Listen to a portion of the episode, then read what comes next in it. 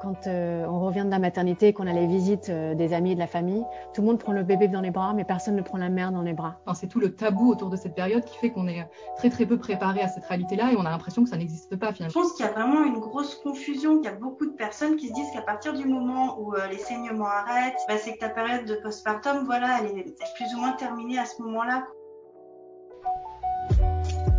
Vous écoutez le quatrième trimestre, saison 2. Je suis Sophie Bakunin, la créatrice, et pour ce 23e épisode, je vous propose de réécouter la conférence organisée par l'association Parents et Féministes et présentée par l'une des membres fondatrices, Claire Tran, sur le thème Ce que le postpartum fait aux femmes. J'ai eu la chance d'y participer aux côtés d'Ilana Weisman, l'autrice de Ceci est notre postpartum, sorti au mois de janvier aux éditions Marabout. J'en profite pour vous signaler que le premier numéro du magazine du quatrième trimestre Au est toujours disponible via le site internet www.lequatrièmetrimestre.com dans la rubrique boutique. Très bonne écoute.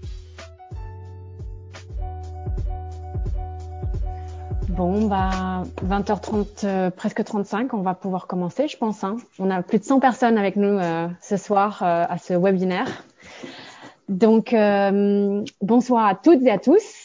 Euh, je suis Claire, Claire Tran de Parents et Féministes et je suis très heureuse de faire cette conférence, la toute première pour notre asso et d'avoir avec, avec moi Ilana Weisman et Sophie Baconin. Bonsoir.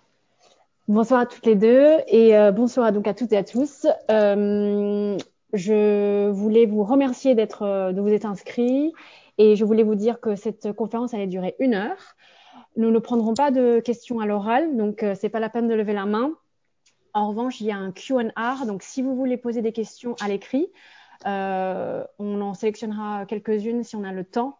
Euh, comme c'est très très court, je ne peux pas garantir qu'on posera toutes les questions, mais euh, s'il y en a qu'on trouve euh, vraiment très intéressantes, on les, on les posera à nos invités. Et euh, voilà, vous serez tous en mute, donc vous ne pouvez pas non plus intervenir. Et euh, voilà, vous avez le chat pour parler entre vous. Et euh, c'est euh, un endroit bienveillant, un safe space. Et j'espère qu'on va tous passer un très bon moment. Alors, euh, bah, on vous présente plus hein, Sophie Baconin, journaliste qui a créé le podcast Le quatrième trimestre et qui a lancé un magazine qui s'appelle Haut les corps. J'en profite pour te demander la fréquence de ce magazine. Alors c'est un magazine en fait qui est biannuel, euh, qui sort deux fois par an. Donc le premier est sorti le 1er décembre, le deuxième sera le 1er juin. Super. Donc, euh, donc voilà. Et ça pendant deux ans et après on reverra euh, la fréquence, mais pour le moment c'est biannuel. Et voilà, ça c'est donc euh, ton superbe magazine consacré au postpartum. Mm. Et Ilana Weisman, qui est doctorante en sociologie, militante féministe et autrice d'un très beau livre qui s'appelle Ceci est notre postpartum, qui vient juste de sortir aussi. Et euh, voilà pour les présentations. Je pense que tout le monde ici vous connaît. Et euh, je voulais qu'on rentre dans le vif du sujet avec euh, la définition du postpartum. Qui veut s'y coller? Moi, je veux bien. Vas-y. Alors, la ce qui est euh, assez intéressant avec le postpartum, c'est qu'on sait quand ça commence. C'est euh, la période qui suit un accouchement. Ça vient du grec post, euh, après et partus, qui est la mise bas. Et par contre, on ne sait pas quand ça finit. Donc, il n'y a pas de définition précise et très stricte. En réalité, quand je me suis penchée sur la question au moment des recherches pour le livre, je me suis rendu compte qu'il n'y avait pas de consensus médical autour de combien de temps en réalité dure le postpartum très précisément. Certaines définitions prennent six semaines, Là, on parle vraiment d'une définition très restrictive qui parle des symptômes les plus importants, plutôt physiques, du postpartum. Mais d'autres définitions, d'autres professionnels de santé vont parler de trois mois, d'autres de six mois, d'autres d'un an révolu. Il y a même des euh, psychothérapeutes qui parlent de deux à trois ans pour vraiment se remettre d'un postpartum. Donc, c'est vraiment très aléatoire, c'est subjectif en fonction des femmes. Et il faut que ça implique justement des euh, politiques de santé publique qui soient sur un temps long, parce qu'on a besoin d'être accompagné sur un temps long. Mhm. J'en profite pour rebondir parce que moi, du coup, mon podcast et mon magazine s'appelle Le quatrième trimestre. Euh, et c'est quelque chose euh, qu'on me reproche. On me dit, mais euh, on est beaucoup à, une fois ces, ces, trois mois passés, à se sentir toujours en postpartum. Et effectivement, euh, c'est vrai que le terme quatrième trimestre, il s'accorde pas en fait avec le terme postpartum. Quoi, c'est vraiment, euh, en fait, c'est beaucoup plus large que ça. Quoi. Mm. Mais c'est déjà bien de savoir qu'après l'accouchement, c'est pas fini, quoi. Qu'il y a quelque chose d'autre qui commence, quoi. Dans mon cas, par exemple, ça a duré deux ans. Donc, euh, j'ai vraiment sorti la tête de l'eau. J'ai fait une dépression et un an de thérapie pour sortir vraiment du postpartum. Donc, c'est vraiment très, très euh, variable. Mm. Moi, je pense que j'en suis sortie, euh, je dirais presque un an, un an après. Ouais, je pense quand j'ai recommencé le travail, quoi, que j'ai eu l'impression, ouais, de, de redevenir un peu moi, quoi, même si c'est pas, c'est pas stable tous les jours. Mais ouais, je pense bien un an quand même. Oui, donc on peut se mettre d'accord sur le fait qu'il n'y a pas de durée euh, déterminée du postpartum. Clairement pas. C'est propre à chacun. Ouais, et puis c'est aussi une période qui recouvre des réalités et physiques et psychologiques, et en fonction des femmes, en fonction euh, de la génétique, en fonction de nos conditions aussi socioculturelles. Par exemple, une mère célibataire va peut-être avoir plus de temps euh, à remettre un petit peu, enfin sortir un peu la tête de l'eau qu'une mère qui aura l'aide d'une nounou, qui aura le père ou le coparent euh, présent pendant le postpartum. Donc ça dépend vraiment aussi des situations socioculturelles. On n'est pas égal devant le postpartum. Non, pas du tout. Enfin, mais déjà, on l'est pas euh, pendant la grossesse. En fait, il y en a qui vont avoir plein de mots de grossesse et d'autres pas du tout. Du coup, le postpartum, c'est pareil. En fait, c'est pas, il y a pas, il y a pas de règles. Et puis même, ça dépend aussi de la situation psychologique aussi avant. Si déjà euh, tu te sens pas bien avant, enfin ça peut. Puis en fonction de, ta famille, enfin des, relations que tu as, enfin ça peut, ça peut vraiment impacter en fait l'après. Il y a pas, euh, en fait, ouais, on n'est pas, on n'est pas égal. Mm. Et euh, on en parlait euh, l'autre jour avec Ilana. Parfois, euh, les gens confondent le, postpartum et la dépression postpartum, qui est un sujet qu'on abordera peut-être un peu plus tard. Est-ce que on peut juste revenir sur le fait que bah, ce ne sont pas la même chose et que la dépression postpartum, postpartum c'est une c'est une des conséquences qui peuvent découler pendant cette période, mais ce n'est pas la période en elle-même. A, je donne des ateliers pour une association féminine qui s'appelle la Féministerie et euh, très souvent, il y a des participantes qui me disent Moi, je n'ai pas eu de postpartum.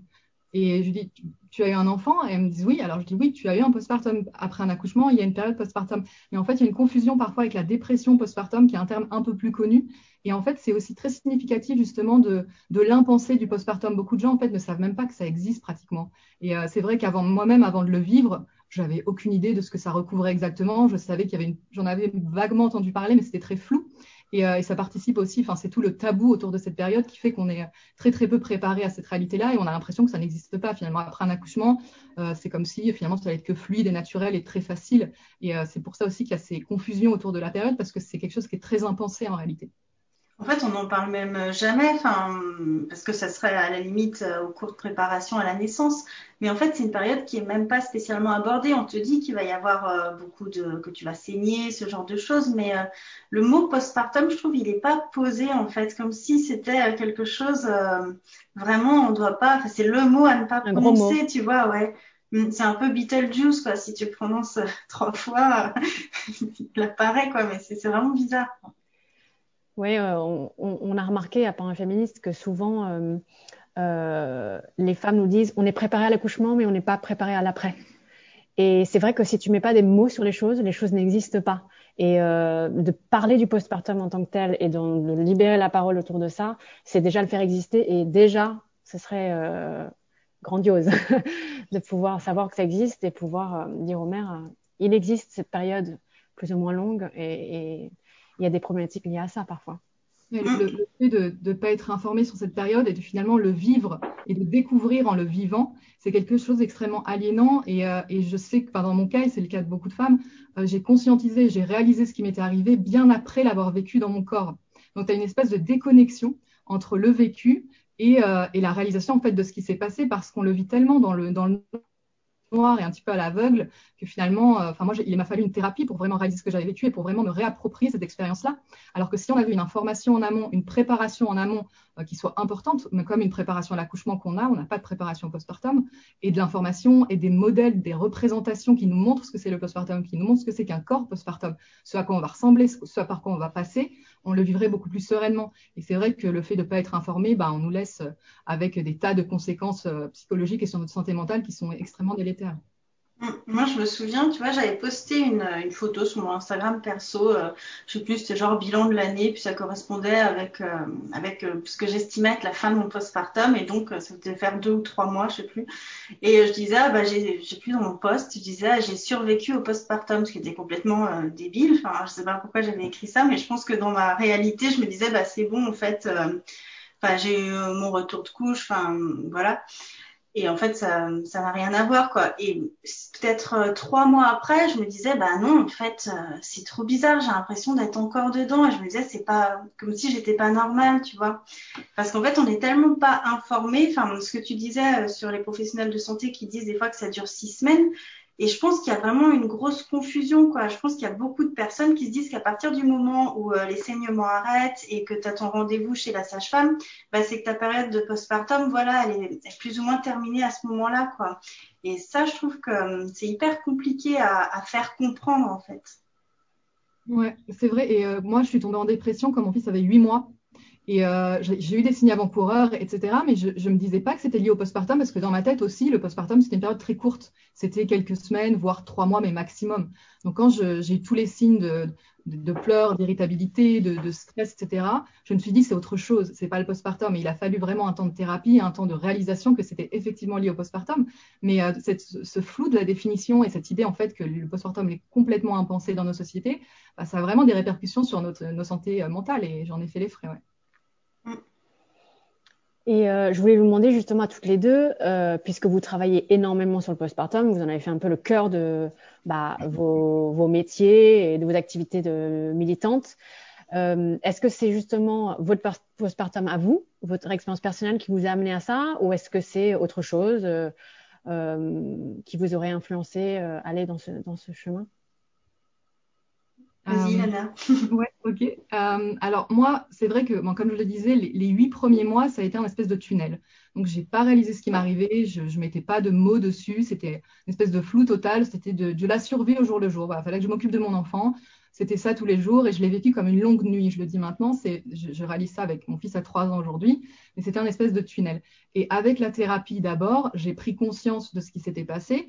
Et ensuite, enfin pour moi, ça a été euh, après mon, expérience individuelle, ça a été un gros élan collectif qui s'est produit l'année dernière. Ça fait pile un an. C'était au moment euh, du lancement du hashtag mon postpartum avec mes camarades Morgane Koresh, Eila Sora et Macha Sacré. On a lancé ce hashtag sur Twitter en février dernier. C'était à la suite d'une, censure, d'une publicité pour des produits postpartum euh, au moment des Oscars qui m'avait mise dans, une, rage folle parce que je m'étais rendu compte justement à ce moment-là que le postpartum était à ce point tabou qu'on pouvait même pas le représenter dans une simple publicité qui était pourtant complètement euh, anodine, complètement pas du tout graphique ou choquante. Et euh, on a lancé ce hashtag ensemble et on a une espèce de, vague de milliers de femmes qui ont repris euh, euh le hashtag pour, s'en emparer, pour, parler de leur postpartum. Certaines le vivaient au moment T, d'autres l'avaient vécu 10 ans, 20 ans, 30 ans auparavant.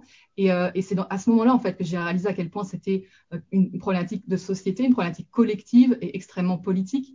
Et je me suis rendu compte qu'en fait, moi qui l'avais vécu de façon si isolée comme toutes ces femmes, c'était pas moi qui étais défaillante, c'était pas moi qui avais un problème individuel et qui était faible ou pas assez, qui n'était pas une assez bonne mère finalement. C'était un, un système entier qui nous mettait dans cette situation inextricable.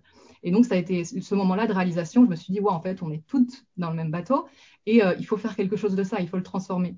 Et puis après, j'ai eu la chance d'avoir cette proposition éditoriale qui m'a permis de vraiment creuser, d'analyser les, racines un peu civilisationnelles de ce tabou-là et de tirer des pistes politiques, pour, sortir de cette situation, puis de me mettre en contact avec des associations comme Parents féministes, avec des militantes comme Sophie et puis plein d'autres qui travaillent euh, en ligne, hors ligne. Enfin voilà, donc ça a été vraiment ce moment-là de prise de conscience de, de cette problématique politique collective et militante. Moi, c'est un petit peu un petit peu différent. Enfin, moi, depuis, euh, je sais pas, depuis toujours, euh, j'ai toujours voulu euh, ou cinq enfants. Enfin, vous pouvez demander à n'importe qui. Euh, j'ai toujours rêvé d'une grande famille.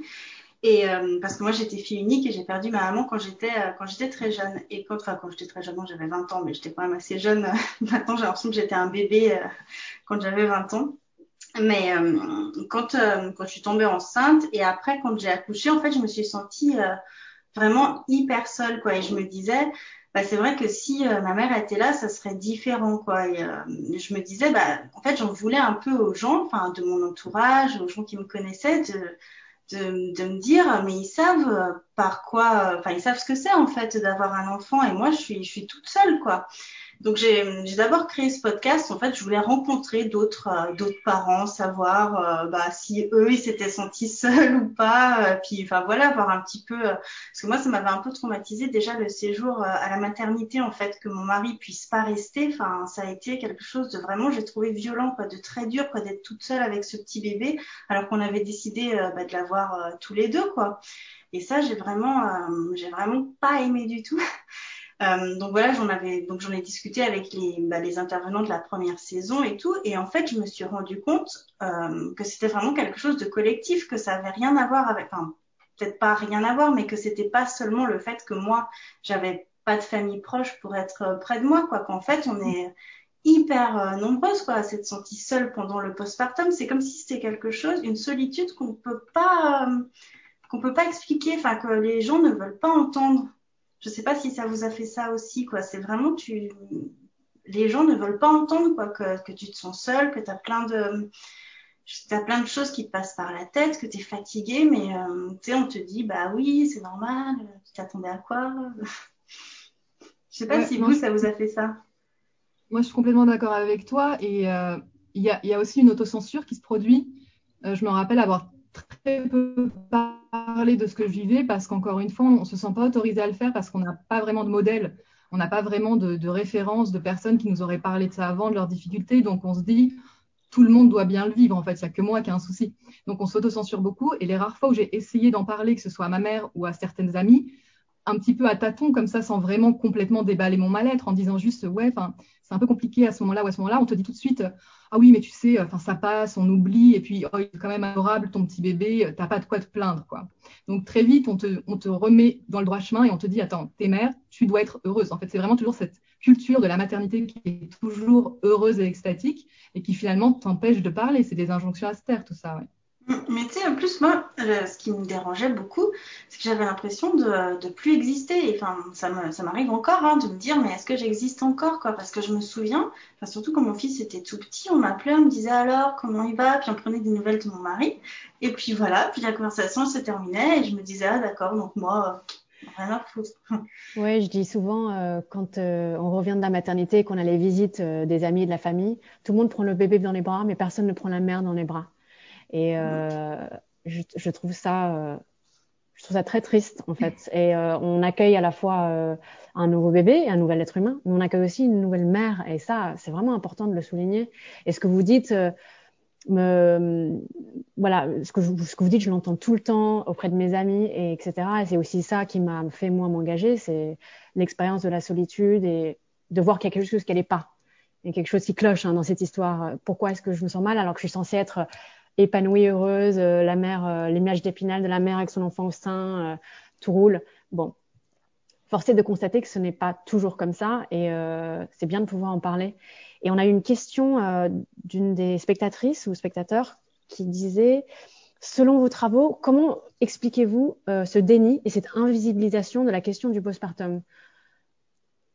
Je pense qu'il y a plein de gens qui disent, ouais, puis je pense qu'il y a beaucoup de gens qui disent que ça fait peur, qu'il faut pas en parler. Enfin, moi, on m'a déjà dit, euh, oh là là, mais si c'est pour entendre parler que de choses négatives, moi, j'ai besoin de positif dans ma vie. Ben, oui, oui, je comprends, mais en fait, c'est pas parler de choses négatives, c'est parler de, de réalité, en fait, les mettre juste, euh, pouvoir en parler, pouvoir les exprimer, pouvoir, en fait, prévenir un petit peu quoi ce qui va se passer. En fait, il vaut mieux savoir. Enfin, moi, je trouve qu'il vaut mieux être informé.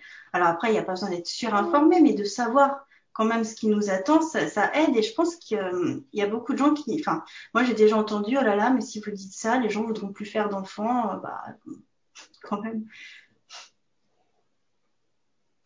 Ouais, ça c'est la fameuse. Ça, on, on l'a sorti énormément au moment du hashtag et on me le sort encore énormément euh, avec la sortie du livre. C'est cette idée qu'on va créer une hécatombe démographique parce qu'on parle des difficultés de la maternité. Et c'est vraiment une idée super paternaliste et infantilisante, comme si, euh, attention à ces petites femmes dont l'assignation la, et, et, la fonction principale dans la vie, c'est quand même de procréer. On va quand même pas leur dire la vérité parce que sinon elles vont plus, euh, elles vont plus répondre à cette assignation-là. D'abord, c'est, super infantilisant et c'est super, enfin, désagréable en fait, comme s'il fallait nous, nous, garder dans ces, ces espèces de de fantasmes et dans des bulles comme ça, attention, comme un enfant à qui on fait croire au Père Noël. On peut entendre la vérité, on n'est pas des petites choses fragiles et en étant préparé, comme le disait Sophie, on le vit beaucoup mieux. Et, euh, oui, et, puis en plus, c'est pas parce que euh, on a conscience qu'il peut y avoir euh, des choses après, par exemple, je sais pas, des infections ou même la dépression postpartum, qu'on va passer partout, quoi, qu'on va tout avoir. Parce que je me souviens une fois, j'avais fait un post sur ce que vous auriez aimé savoir. Je sais plus, il y en avait qui avaient mis bah, que j'allais avoir des hémorroïdes, que j'allais avoir ci, que j'allais avoir ça. Je me souviens qu'il y a quelqu'un qui avait commenté en disant ah là là, mais si j'ai tout ça, c'est horrible. Et j'avais dit bah t'auras pas forcément tout. Enfin, faut pas tout prendre au premier degré non plus. Enfin, il faut relativiser un peu, quoi. C'est comme quand euh, sur les livres de la grossesse, tu lis toutes les possibles euh, euh, maladies que peut avoir ton enfant ou quoi. Ça veut pas dire qu'il aura tout, quoi. Enfin, que, que tout va se passer en fait. Mm. Non, et puis c'est quand même un peu différent parce que là, on parle de symptômes qui sont quand même très courants. Après, évidemment, on ne passe pas tous, toutes par tous les symptômes et c'est pas la même intensité non plus. Hein. Pour certaines, les saignements euh, post-accouchement vont durer deux semaines. Pour d'autres, comme moi, ça a duré six semaines. Pour certaines, les tranchées, les contractions post-accouchement vont être presque imperceptibles. Pour d'autres, ça va être ultra douloureux. Mais le fait de le savoir en amont, euh, voilà, enfin, juste on a l'info, on n'a pas besoin de, de passer des, des, des, semaines et des semaines sur tout ce qui peut nous arriver, mais au moins avoir les infos principales. Dans le cas où ça nous arrive, bah, on n'est pas apeuré. Moi, je suis allée aux urgences euh, à cinq, cinq, jours après mon accouchement parce que je croyais que je faisais une hémorragie interne, alors que c'était les tranchées qui, qui, sont des contractions qui sont très courantes après un accouchement, mais j'en avais jamais entendu parler. Donc évidemment, j'aurais eu beaucoup moins peur de le savoir en amont et de pas de pas complètement être terrifiée au moment où je l'ai vidé, plutôt que, euh, voilà, enfin c'est juste de l'infantilisation encore une fois, et je trouve ça je trouve ça terrifiant. Et puis cette idée de dire, il va y avoir, euh, enfin, les, les, femmes voudront plus avoir d'enfants, enfin, mais c'est complètement ridicule. Enfin, il y a des femmes qui ont deux, trois enfants, donc a priori, elles savent ce que c'est que le postpartum et elles recommencent. donc c'est que quand l'envie est là, la non-envie est là, l'information va pas changer ça en fait. Oui. Pour avoir remis le couvert récemment, je peux vous assurer que ça m'a pas empêché de refaire un enfant, bien que j'étais. Euh... bah oui. J'ai voilà, j'ai vécu tout ça avec plus ou moins de difficultés. Je pense justement euh, qu'après, pour le deuxième, euh, bah, tu sais un peu plus à quoi t'attendre et tu le vis différemment, en fait. Oui, mais deux, de femmes averties, euh, on voit le mieux qu'une. Enfin, c'est vrai, en fait. Euh, il vaut mieux savoir à quoi s'attendre pour pouvoir anticiper et puis peut-être mieux vivre la chose. Et je me pose la question de cette, ce déni, un peu cette invisibilisation du postpartum dans la société. Euh, le rôle des sages-femmes, par exemple, pourquoi est-ce que euh, parce que le corps médical, je peux comprendre à la rigueur, parce qu'on est encore dans un système euh, assez patriarcal, très scientifique, médicalisé, etc. Mais on a tendance à penser que les sages-femmes ont une approche plus plus humaine et un peu plus bienveillante de, de la grossesse et du postpartum. Est-ce que vous, vous avez pu discuter avec des sages-femmes de ce sujet et comprendre quelles étaient leurs positions là-dessus? Moi, c'est vrai que j'ai eu la chance d'avoir euh, la sage-femme qui est venue à la maison euh, dans le cadre du dispositif Prado après le, après mon accouchement et elle a été vraiment euh, vraiment super quoi parce que déjà elle m'a demandé bah, comment j'avais enfin que je lui raconte mon accouchement. Elle avait demandé à mon mari qui lui raconte lui comment il avait vécu l'accouchement. Enfin j'avais trouvé qu'elle était enfin elle prenait vraiment beaucoup beaucoup de temps à chaque fois pour qu'on discute. En fait je me souviens elle nous faisait nous asseoir dans notre salon euh, ou sur notre lit. Elle disait bah voilà qu'est-ce que vous aimeriez me dire? Est-ce qu'il y a est-ce que vous avez des questions? Mais euh, je sais que c'est pas tout le monde en fait qui a cette chance là je pense que c'est vraiment aller aléatoire et ça dépend aussi un petit peu bah, du nombre de, de, jeunes mères qu'elles doivent aller voir.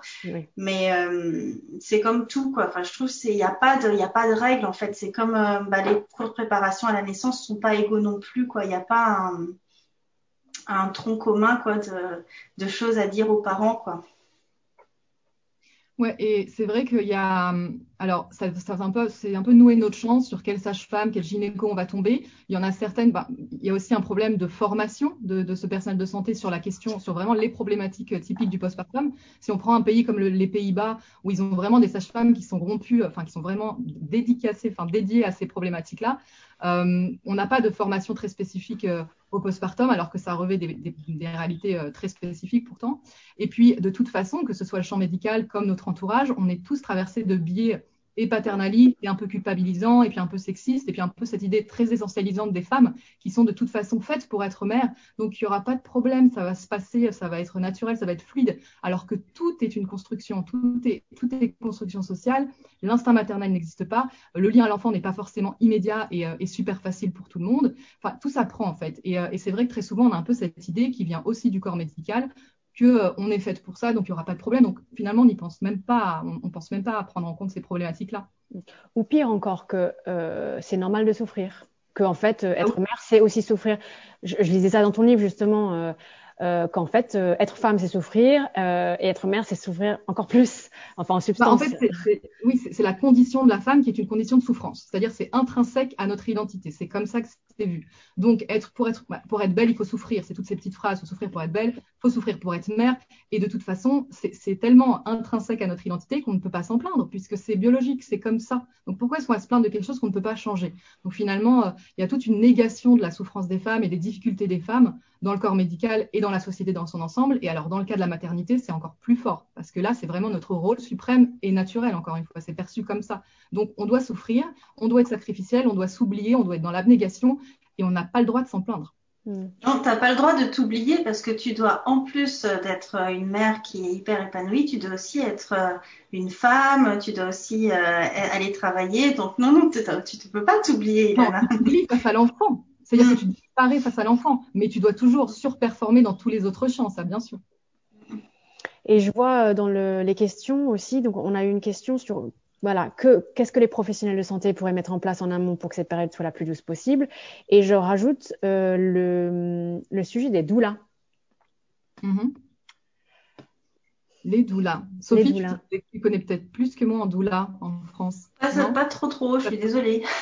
Ah, il y a un ah. épisode de, podcast à faire ça avec une doula alors. Parce que c'est vrai que c'est un, c'est euh, un super métier. C'est un super, métier, c'est assez beau. Moi, je n'ai pas eu moins recours à une doula, mais je, je, connais des femmes qui, qui ont eu des doulas euh, pour leurs accouchements et leur postpartum, et je crois que c'est euh, ça peut vraiment aider. Après, euh, c'est un coût un coup, voilà, encore une fois, on, parle d'inégalité aussi euh, économique et sociale. Hein. Tout le monde ne peut pas se permettre de se prendre une doula, ça coûte très cher. Mais, effectivement, c'est un métier qui est merveilleux et en fait, ça devrait être quelque chose qui soit pris en charge par la sécurité sociale, par exemple, pour avoir des personnes qui nous accompagnent vraiment euh, après un postpartum, dont c'est vraiment le métier. Bah, tout à l'heure, tu parlais des Pays-Bas, justement, il, y a, il existe un métier euh, qui s'appelle euh, Kramzorg, alors je ne sais plus exactement ce que ça veut dire, c'est entre la sage-femme, en fait, et, et, un peu la doula, enfin, c'est une aide-maman, quoi, et, et c'est vrai, et c'est en plus c'est remboursé. Euh, tout le monde y a droit. Enfin, c'est quand même incroyable, quoi. Enfin, tu te dis, nous, on n'a pas du tout ça. Nous, t'as le, bah, t'as le, la sage-femme qui vient à la maison euh, les jours après, mais c'est vrai qu'en général, elle vient pour vérifier que le bébé grossit bien et que toi, t'as pas d'infection ou quoi. Mais ensuite, après, c'est ton rendez-vous des six semaines, quoi. Donc, entre temps, euh, il y a une sorte de vide. Ah oui, et puis, même après tes six semaines, tu fais ta rééducation du périnée ou pas, mais il n'y a pas grand chose quoi enfin où tu peux vraiment euh, dire ce qui va et ce qui va pas quoi. Tu sais pas exactement qui appeler en fait. C'est très flou je trouve. Il n'y a pas de, de manuel de voilà en postpartum qui vous pourrez appeler. Par exemple des conseillères en lactation ou des doulas ou je sais pas la PMI du coin. Enfin il n'y a pas ce genre de choses en fait Ouais, la crème euh, la dont tu parles, elle vient euh, les dix premiers jours euh, post-accouchement à la maison. Elle reste 8 à 10 heures par jour pour aider la maman dans toutes les problématiques du postpartum, que ce soit l'aide pour la mise en place de l'allaitement, les premiers soins au bébé, elle fait à manger, elle fait le ménage. Enfin, c'est la super, c'est vraiment un Mary Poppins du postpartum.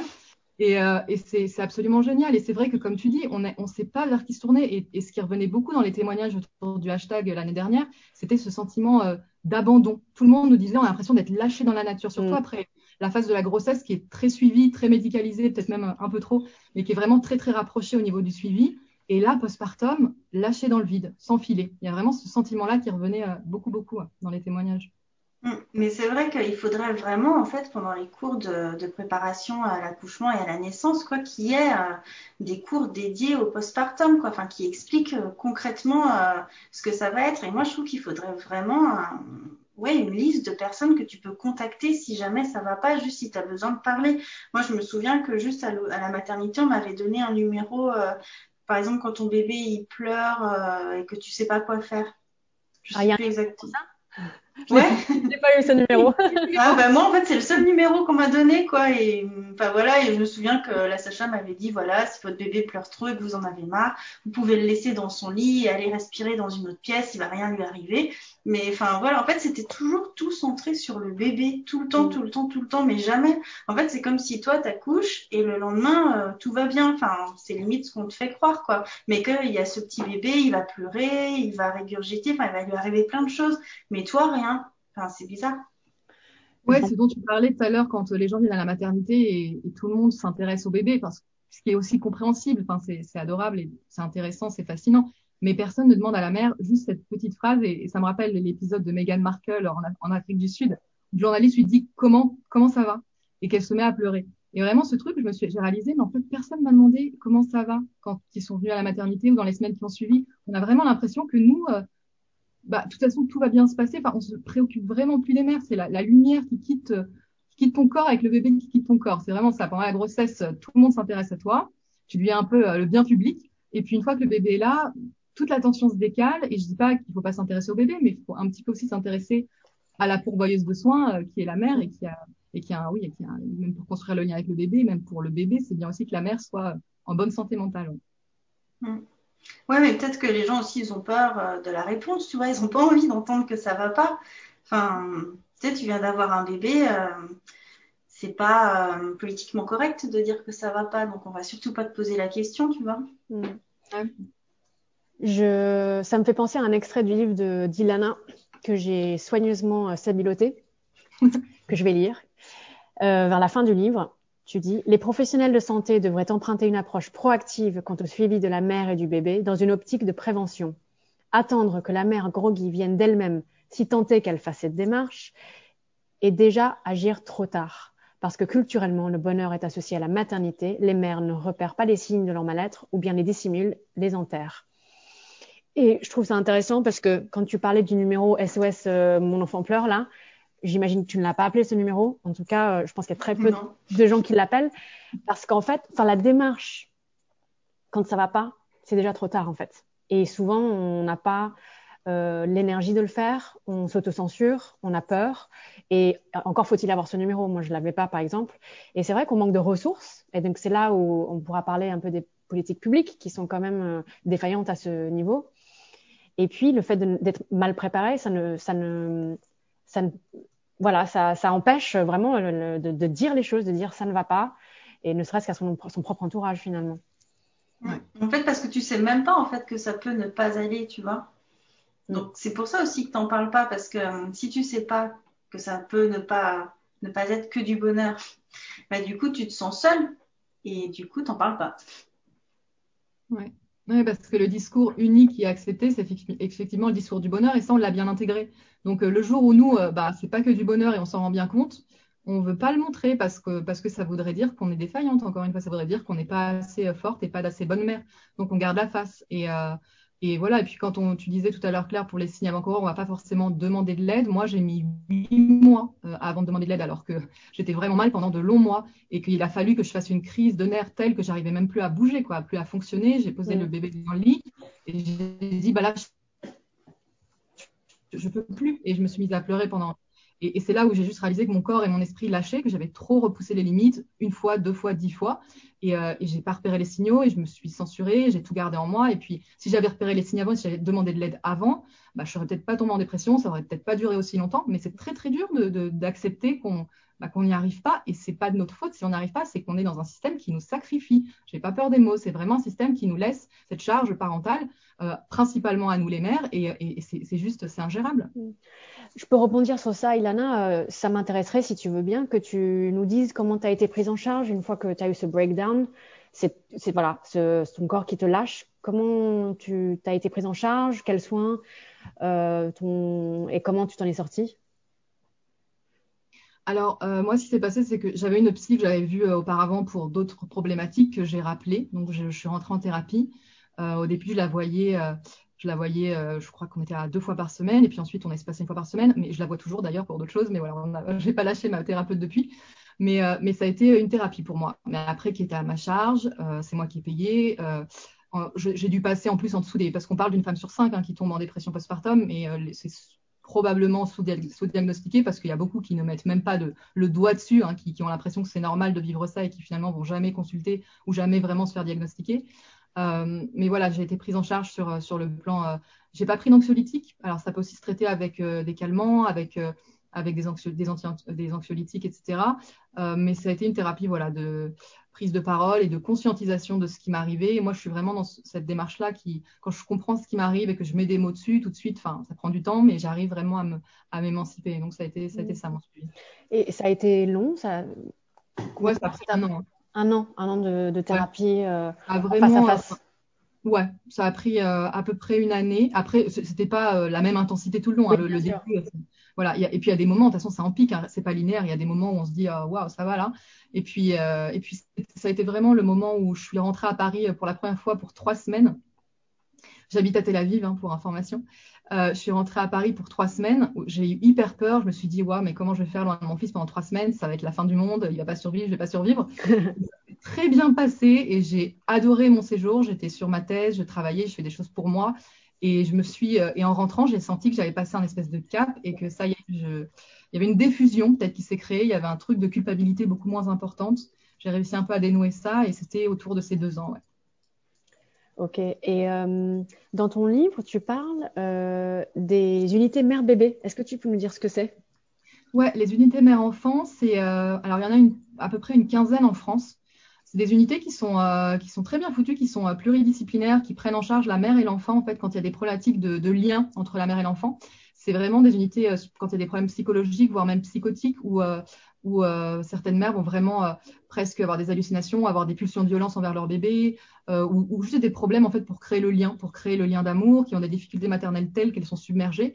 Et c'est une unité qui prend en charge et l'enfant et le bébé, pardon, et la mère et le bébé. Parfois, le père peut aussi séjourner là-bas, avec des professionnels de santé qui sont là de façon hyper proximale, de façon pluridisciplinaire, et qui aident voilà, les mères à, à, recréer le lien et à sortir vraiment de, de ces difficultés maternelles-là. Et il faudrait qu'il y en ait plus, hein, parce qu'il y, y, a des besoins. Oui, donc ça, ça pourrait être une solution euh, curative euh, à, aux femmes sujettes euh, aux dépressions, à la dépression postpartum. Oui, tout à fait. Et il n'y en a que 15 des unités comme ça en France? Il y en a 15 en France, oui. D'accord, ouais, donc c'est vraiment marginal. Hein. Oui, oui. D'accord. Donc, euh, oui, parce que la dépression postpartum, elle est, elle est en effet, euh, ça a des effets euh, sur la mère, mais j'imagine que c'est néfaste pour le bébé. Et, euh, et d'être séparé de son enfant, c'est pas non plus parce que je sais qu'il y a des il y a des degrés dans la dépression postpartum, il y a plusieurs degrés. Hein, ça va, voilà, c'est pas tout ou rien, et qu'il y a des, aussi des, des, crises psychotiques. Mais d'être séparé de son enfant, c'est pas toujours la meilleure solution non plus, et que de pouvoir être avec son enfant euh, dans un cadre de, voilà, hospitalisé, ça peut être vraiment intéressant, et notamment pour créer du lien, en effet on parle beaucoup de la dépression postpartum, mais euh, vraiment, enfin, les difficultés maternelles, c'est un spectre très très large. On parle, parle peu aussi de la dépression anténatale qui touche 20%, 18% des femmes pendant la grossesse. Il y a les burn-out parentaux, il y a le baby blues que 50% des femmes traversent après un, un accouchement. Il y, a, il y, a, plein de difficultés en fait. Il y a tout un spectre. Il n'y a pas que la dépression postpartum qui est un peu la partie émergée de l'iceberg. Et euh, vraiment, encore une fois, il faut un accompagnement euh, sur un temps long thérapeutique pour, en fonction des femmes. Hein. Tout le monde n'a pas n'a pas les mêmes besoins, mais il faut un accompagnement sur moi, je pense au moins une année, en fait, postpartum. Au moins, enfin, soit disponible. Et, et, toi, Sophie, euh, justement, pour parler des difficultés maternelles, à travers ton podcast, euh, toi, tu reçois beaucoup de témoignages, et même juste le compte Instagram, je sais que tu donnes beaucoup la parole à tes abonnés. Mm. Euh, tu fais un travail extraordinaire de libération de la parole autour du postpartum.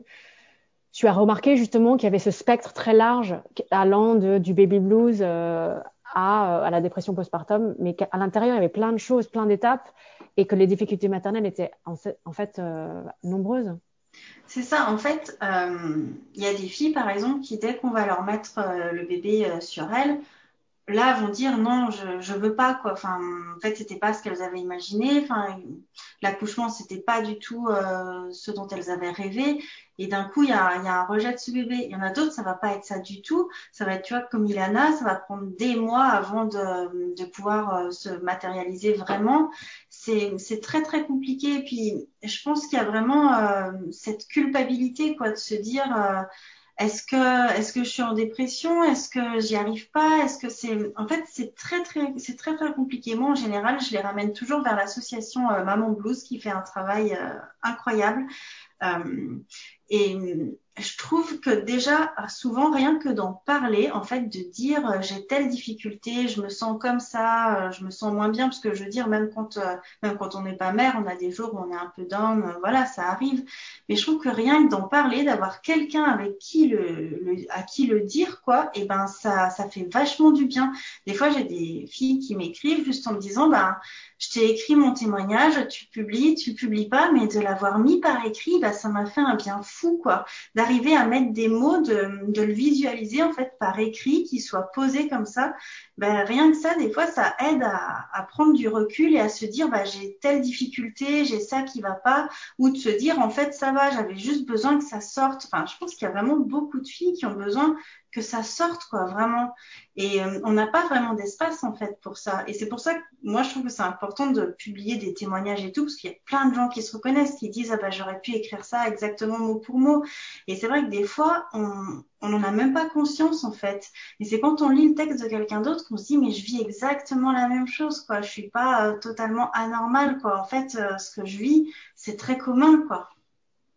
Moi, j'ai tendance à, dire qu'on est un peu des miroirs les unes pour les autres. Et euh, quand je reçois des témoignages et qu'on me dit Ah, ce que tu as dit à ce moment-là, j'aurais pu le dire, j'aurais pu l'écrire, ça me touche énormément parce que je me dis Waouh, j'ai, autorisé une personne à conscientiser ce qu'elle vivait. Et c'est super fort. Et ce truc de si moi j'ai pris la parole à un moment et que j'ai autorisé finalement quelqu'un d'autre à prendre la parole à un autre moment, on a tout gagné. Donc vraiment, on a aussi une responsabilité individuelle dans ce sens-là de prendre la parole même sur nos propres difficultés pour juste en fait libérer les autres dans un effet domino un peu. C'est hyper fort. Oui, c'est ça. Et je trouve qu'à partir du moment où tu arrives à l'exprimer, justement, eh ben, tu as déjà fait un pas, en fait. Ouais.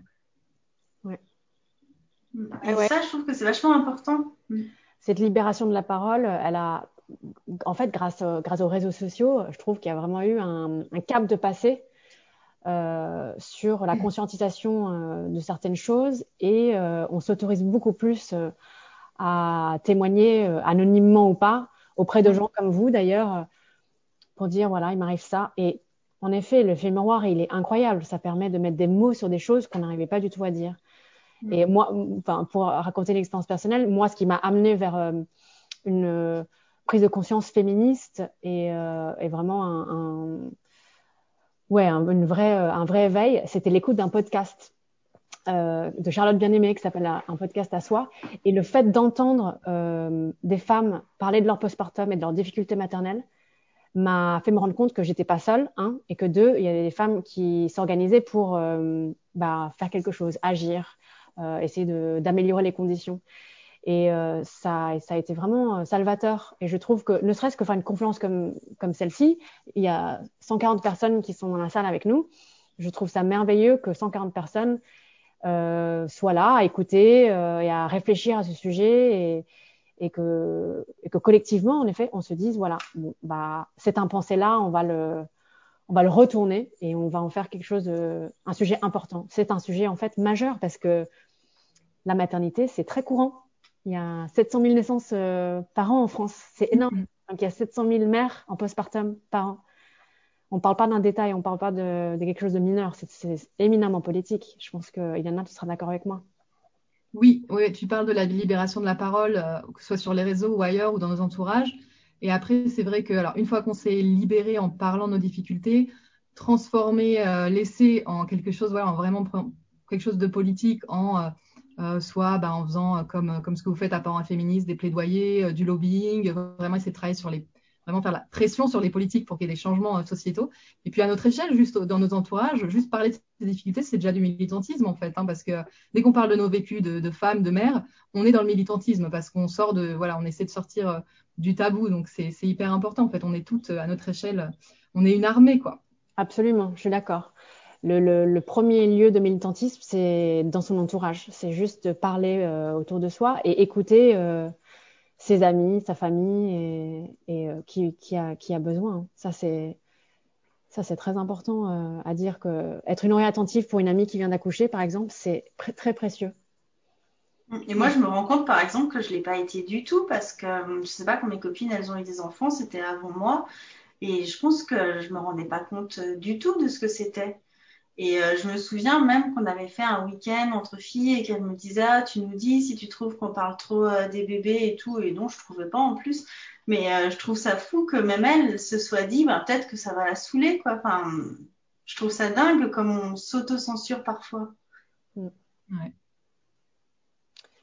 Ouais et euh, sur le sujet, parce que quand on a fait, quand on a euh, décidé de faire cette conférence, on a fait un petit sondage sur Instagram pour savoir quels étaient les sujets à l'intérieur du postpartum qui intéressaient les gens. Il y a eu beaucoup de gens qui ont demandé à ce qu'on parle du, de la dépression, mais il y a aussi beaucoup de femmes qui nous ont dit, oh, qu'elles aimeraient qu'on parle du retour au travail, de l'angoisse du retour au travail, de, de, ouais, des difficultés rencontrées à la fin du congé maternité, par exemple. Euh, la fin du congé maternité qui ne coïncide malheureusement pas toujours avec la fin du postpartum, comme, comme on le sait. Est-ce que, euh, est-ce que Sophie, toi justement, avec les témoignages que tu as pu recevoir euh, sur Instagram et, et, les, et, les, interviews dans le podcast, tu as eu des retours justement sur cette période très très délicate qui est le retour euh, dans le monde professionnel? Euh, je trouve que ça, c'est quelque chose d'hyper aléatoire aussi, parce qu'il y a des femmes donc, qui vont se sentir euh, très bien, euh, enfin, qui vont se remettre physiquement et tout très rapidement et qui vont avoir très envie de retourner au travail. Mais ça va pas être le cas de, de tout le monde.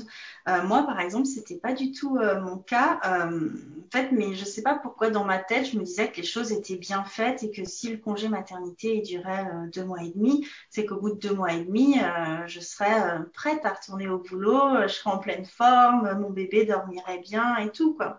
Ce qui n'est pas du tout le cas.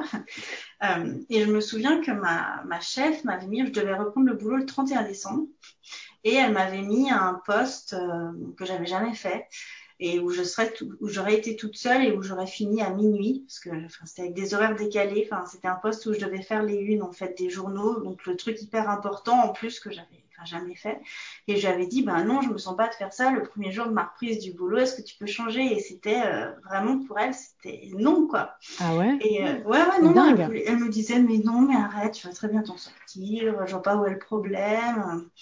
Voilà, du coup, bon, après, j'ai pris un congé parental parce que ça m'a vraiment euh, traumatisé cette histoire de me dire, non, mais moi, je suis pas, je suis pas prête du tout, quoi.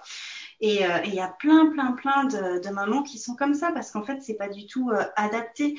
Déjà, toutes les femmes qui souhaitent allaiter, les recommandations de l'OMS, c'est de six mois euh, pour allaitement euh, exclusif, quoi. Ton congé maternité, enfin au bout de deux mois et demi, tu es obligé d'y retourner. ton employeur, il est obligé, je crois, de te mettre une heure par jour où tu as le droit de, de tirer ton lait, mais tu es censé avoir une pièce adaptée. Moi, au travail où j'étais, bon, moi, j'allaitais pas, mais euh, à part dans la cuisine, euh, je vois pas ou aux toilettes, je vois pas. Euh, enfin, il n'y a pas de pièces adaptées. Mais enfin, si tu tires ton lait dans la cuisine, tu peux avoir Jean-Paul qui vient. La compta qui vient t'embêter. Exactement. Ouais. Non, mais enfin, normalement, ton employeur est censé, mais dans les faits, je suis pas sûre que ce soit très très bien adapté, quoi. Le monde du travail, on reçoit beaucoup de, nous, de témoignages de, de femmes qui disent que le monde du travail est inadapté à la parentalité et à la maternité et que c'est parfois euh, très difficile de retourner dans le monde de l'entreprise parce que bah, de, dans, de manière pragmatique, rien n'est fait pour et qu'il y a ces fameuses réunions à 17h ou à 18h euh, qui font que bah non en fait moi je vais aller chercher mon gamin à la crèche quoi. Mm. Donc euh, il y a toutes ces problématiques vraiment liées au travail salarié qui sont difficile. Et puis, il y a cette angoisse aussi de, de retrouver une activité professionnelle, de pas être à la hauteur, parce qu'encore une fois, on parle des injonctions qui incombent aux mères, qui sont d'être une mère parfaite, une euh, employée salariée parfaite, une, une professionnelle. Et euh, c'est beaucoup à tenir sur ses épaules à une période où on est fragilisé un peu. Bah, Totalement. Enfin, et puis surtout, euh, en fait, les, ton employeur, il prend pas en compte que toi, tu as changé, que, enfin, que toi, tu étais devenue mère, quoi. Donc, tu es censée être euh, celle d'avant, quoi. Et peu importe si tu pas dormi de la nuit, quoi. Enfin, enfin, après, oui, tu es payé pour ça, quoi. C'est, tu fais ton boulot. Mais il n'y a aucune marge, quoi. Enfin, on te pardonne rien du tout, quoi. En fait, on est, on est vraiment, euh, on en revient au patriarcat et aux, et aux injonctions euh, complètement contradictoires et folles qu'on se reçoit dans tous les espaces, en fait, parce que quand on devient mère, on est attendu en entreprise, si on est dans un travail en entreprise, comme si on n'était pas mère et on est attendu dans le champ de la parentalité comme si on ne travaillait pas. Il faut exceller dans tous les domaines. Donc tu disais la Claire à l'instant, il faut être une excellente mère, il faut être très présent pour ses enfants, il faut s'oublier devant ses enfants, mais il faut aussi euh, continuer sa carrière, mais il faut aussi rester une amante pour son mari, euh, mais il faut aussi en fait rester aussi euh, toujours jolie et, répondre aux injonctions de beauté et d'esthétisme voilà de, de, nos sociétés. Donc en fait, on est dans une situation qui est complètement mais qui est, qui est enfin c'est impossible, c'est juste impossible. Et, et en fait, c'est pour ça que moi je suis vraiment rentrer dans, de plein pied dans le militantisme en devenant mère, c'est parce que je me suis rendu compte à ce moment-là que euh, le rôle social de mère, ce statut-là, c'est un statut de discrimination terrible. Et euh, on parle de retour au travail, mais je voudrais juste prendre en fait le, euh, enfin faire un pas en arrière et dire qu'en fait, dans tout le champ économique, on est en tant que femme et en tant que mère discriminé, pas juste au moment du retour au travail, mais même au moment de l'embauche, au moment de ce qu'on appelle le risque maternité qui pèse sur les épaules des femmes quand elles, n'ont pas encore d'enfants, mais les, employeurs vont penser à ce risque maternité. Attention, là, elle pourrait avoir un enfant, donc on va peut-être pas l'embaucher. Et puis, on, commence aussi nos, carrières en étant discriminés sur le plan du salaire. Donc, en fait, c'est une espèce de continuum de discrimination qui s'intensifie au moment de devenir mère, qui s'intensifie encore plus au moment du deuxième enfant.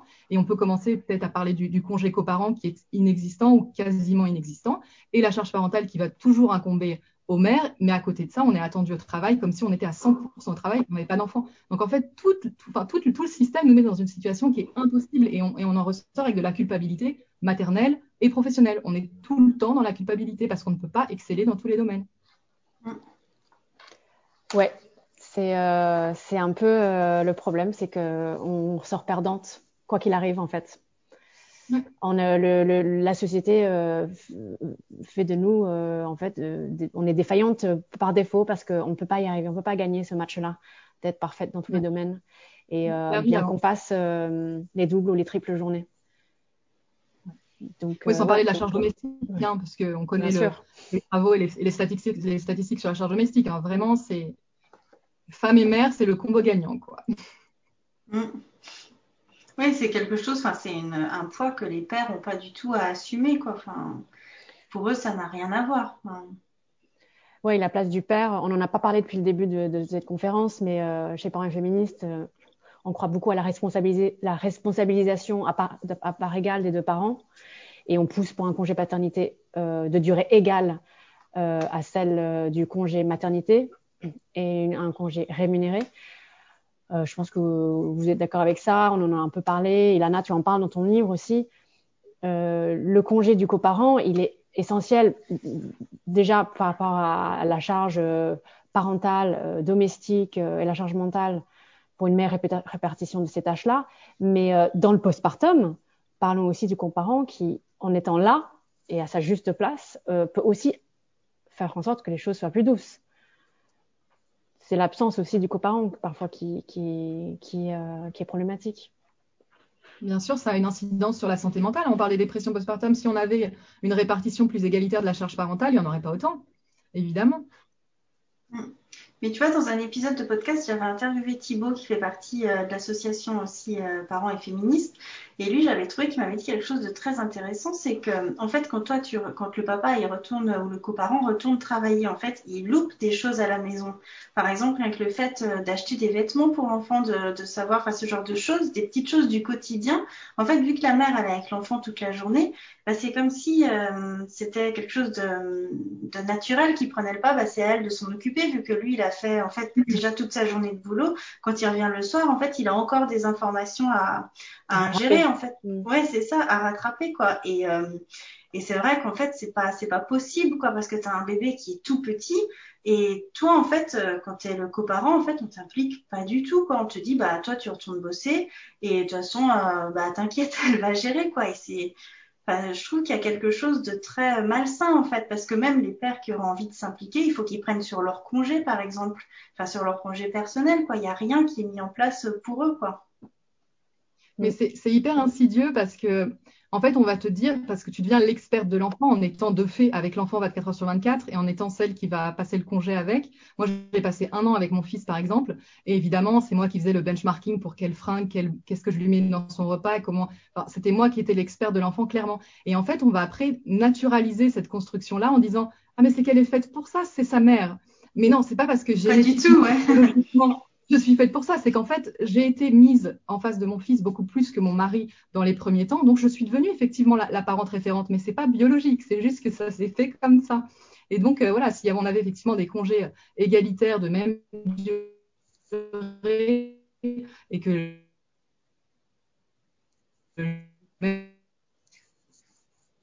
ah. les enfants auraient les mêmes compétences. Léana, ça coupe un petit peu. On n'a pas tout entendu, je crois. Non. Ah, on a perdu Ilana. Ilana, tu nous entends? Oui, vous m'entendez? Ouais, on a juste pas eu, on t'entendait plus ta frise sur la fin de ta réflexion, sur ta dernière phrase. Je me suis arrêtée. non, donc je disais en fait que, juste très brièvement, que en gros, si les, congés étaient euh, égalitaires et qu'on avait euh, le même temps et pour euh, la mère et pour le coparent auprès de l'enfant, on aurait les mêmes compétences mm. et, euh, et, puis tout le monde en fait, euh, tout le monde aurait exactement le même lien avec l'enfant et les mêmes compétences et il n'y a rien encore une fois de biologique dans, mm. dans mm. voilà, il y a, pas la mère est pas plus plus à même, plus apte à s'occuper de son enfant. Non, mais on revient de loin parce que quand même le congé paternité, le congé du coparent, enfin c'est quand même quelque chose de récent. Enfin, quand tu penses que là on a on est qu'à 11 jours, enfin plus les 3 jours, c'est quand même rien quoi. Enfin, on est hyper en retard c'est hallucinant. Et même avec les avancées du mois de juillet prochain, qui sont 7 euh, jours obligatoires et 24 ou 8, 28, euh, même ça, c'est pas assez en fait. Même ça, c'est pas assez. Et on est un peu, euh, ouais, on, est, on est déçu de ça et on pense qu'il faut continuer absolument. Mais, mais, tu regardes les 11 jours, là je vérifiais, ils ont été quand même actés en 2002 c'est quand même récent, tu vois, que les pères, ils ont, ils ont les 11 jours. Mm. c'est quand même fou. Ce n'était même pas obligatoire. Pas obligatoire, les 11 jours. Hein. Donc, on a, on a encore euh, enfin, un long chemin à parcourir, quoi. C'est, fou. Ah, on a un long chemin à parcourir. Euh, on est pas, on est quand même, on tient bon bout. Nos voisins européens. Oui, Ilana, nos voisins européens. Oui, je, vois dans les commentaires 16 semaines en Espagne. Ouais, je disais, je vois dans les commentaires 16 euh, semaines en Espagne. Là, les, Espagnols sont passés à 16 semaines pour la mère et pour le coparent. Euh, franchement, on est vraiment les derniers élèves de l'Europe. Une catastrophe, la France. Ouais. Totalement, ouais. Et euh, on arrive vers la fin de, notre heure de discussion. Je voulais vous, poser une dernière question. Pensez-vous que les mentalités changent? Pensez-vous que la société est prête à voir le postpartum pour ce qu'il est? Et est-ce que vous voyez des initiatives ou des réformes prometteuse pour le futur des mères en France? Je trouve, que ça reste encore un, ouais, je trouve que ça reste quand même un sujet encore, euh, encore compliqué parce que on est quand même dans un microcosme où on en parle beaucoup. Enfin, moi, les gens qui s'abonnent et qui écoutent le, le podcast, c'est des gens qui sont vraiment intéressés. Mais quand tu essayes de sortir euh, de ça, de parler avec des gens plus de ton entourage ou plus globalement, eh ben, je trouve que ça reste quelque chose de très, très, très compliqué. Enfin, moi, on m'a déjà dit que c'était un non-sujet, quoi, qu'on comprenait pas pourquoi euh, je, dédiais quelque chose à ça, quoi. Enfin, que, j'avais fait le tour, quoi, que c'est bon, qu'il n'y avait plus rien à dire, euh, que vraiment, ouais, il y avait, avait rien de spécial à dire, qu'on comprenait pas, quoi, pourquoi je faisais ça vraiment. Euh, moi, je suis pas très optimiste, mais enfin, je veux pas non plus être défaitiste, mais c'est vrai que comme on s'attaque à un problème qui est culturel et qui est vraiment structurel et qui a qui est très très ancien, enfin, on s'attaque vraiment à la figure de la mère comme euh, comme encore une fois euh, la mère sacrificielle, la mère référente, etc.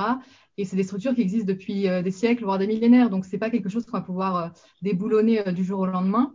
Mais je suis quand même optimiste dans le sens où voilà, ça fait quand même depuis 2017-2018 qu'il y, a beaucoup de militante dans le champ de la maternité. Il y a beaucoup de personnes qui brisent tous les tabous autour de la maternité, que ce soit la fausse couche, euh, la PMA, euh, euh, le postpartum, enfin plein de questions autour de la maternité qui n'étaient pas mis tellement en lumière il y a encore peu. Donc moi je suis hyper confiante. Enfin il y a vraiment il y a des forces vraiment qui se mettent en place, qui sont en place et qui, qui avancent. Mais c'est vrai qu'au niveau de la société dans son ensemble, ça va être sur un temps long les changements. Mais voilà, faut rien lâcher, faut continuer la bataille. En fait, il faudrait que ce soit beaucoup plus euh, visibilisé, que ce soit dans les médias. Enfin, c'est pour ça que moi j'ai créé le mien, mais aussi euh, dans les films, dans les séries, dans l'art, dans tout en fait, que ce soit euh, quelque chose qui soit vu. En fait, ce problème, c'est qu'on n'en parle jamais. Enfin, il n'y a rien qu'à voir la manière dont est représenté un accouchement dans un film, comme ah si ça dirait deux minutes, tu pousses deux secondes et le bébé est là. Enfin, rien que ça, je trouve que ça donne pas du tout une image réelle. Enfin ah, enfin moi maintenant quand je vois des films euh, comme ça, enfin j'ai plus envie de regarder la suite après parce que je me dis enfin c'est n'importe quoi. Enfin je trouve que c'est ça commence par là en fait, juste que ce soit quelque chose qu'on sache quoi, que ça existe. Ouais, par exemple sur euh, typiquement sur les représentations culturelles, euh, tu vois, il y a des séries que j'aurais jamais imaginé qu'ils puissent exister, qui, qui datent de 2017-2018, comme de Let Down ou. Ah, j'adore cette série qui sont sur le postpartum et sur les problématiques du, de, la maternité de façon hyper crue, hyper, enfin, hyper mm. drôle. Et donc, il y a des choses, enfin, maintenant, il y a des, même des influenceuses, des mannequins, des chanteuses qui montrent leur postpartum sur leur compte Instagram. Enfin, c'est pas rien. Ça veut dire qu'il y a quand même quelque chose qui bouge. Mais après, c'est vrai que c'est tout un système, c'est un chantier complet. On a encore beaucoup de boulot. Mm. Ouais, mais tu vois, quand par exemple, tu as Katy Perry qui montre son ventre postpartum à la maternité ou je sais plus dans son miroir et que des médias reprennent en disant elle assume son corps postpartum, elle s'affiche sans complexe. Enfin, moi, ça me hérisse les poils sur les bras, quoi. Enfin, c'est pas possible d'écrire ça. Enfin, je, je comprends pas, honnêtement. Ils sont pas encore. Hein. Ouais, et puis à côté de ça, en plus, on a quand même toujours les, les magazines féminins qui vont te dire oh, le régime postpartum de Kylie Jenner qui a retrouvé son, son poids pré-grossesse en deux semaines. Enfin, on est toujours dans cette, dans cette société-là. Hein, faut pas...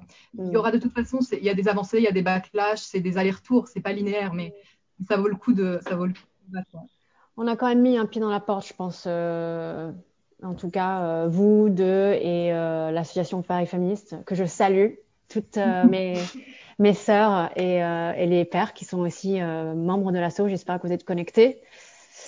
Et euh, je vous remercie d'avoir discuté avec moi autour de ce sujet qui, moi, me tient beaucoup à cœur. Et je voulais vous remercier pour ce que vous faites parce que vous êtes vraiment des alliés précieuses. Que vos travaux, que je vais montrer ici à l'image, contribuent à justement enfoncer cette porte et à visibiliser le postpartum qui, qui mérite qu'on en parle plus, plus, plus, plus. Euh, ceci est notre postpartum. Euh, super, super livre euh, d'Ilana. Allez, allez le commander, allez l'acheter. C'est merveilleux. C'est hyper bien écrit. C'est documenté. Euh, c'est un bijou et ça offrait aux femmes qui vont avoir des bébés. Je pense que là, euh, pour des femmes qui accouchent, c'est un très beau cadeau de naissance. Et euh, le super magazine biannuel, c'est ça, hein, biannuel de Sophie, au Lécor, avec sa super couve. Et euh, avec euh, bah, Ilana est dedans en plus, euh, super interview et il y a plein. Et Claire aussi, tu es dedans. oui, mais on n'en parle pas. Et, euh, et voilà, on attend le prochain numéro avec impatience. Il est encore possible de le commander sur, sur ton site, je crois. Oui, c'est ça, oui. Voilà. Euh, je vous remercie encore et merci à toutes les personnes qui sont connectées à ce webinaire. On va en faire d'autres. Si vous avez des suggestions de thèmes pour notre prochaine conférence, vous pouvez nous écrire sur Facebook ou Instagram. Et euh, voilà. Merci à toi, Claire, et merci à l'association. Bah, avec grand plaisir. À bientôt. À bientôt. Salut. Bye. Un immense merci à Claire et à Ilana pour cet échange. Je suis ravie d'avoir participé à cette toute première conférence de l'association. On se retrouve la semaine prochaine. En attendant, prenez soin de vous.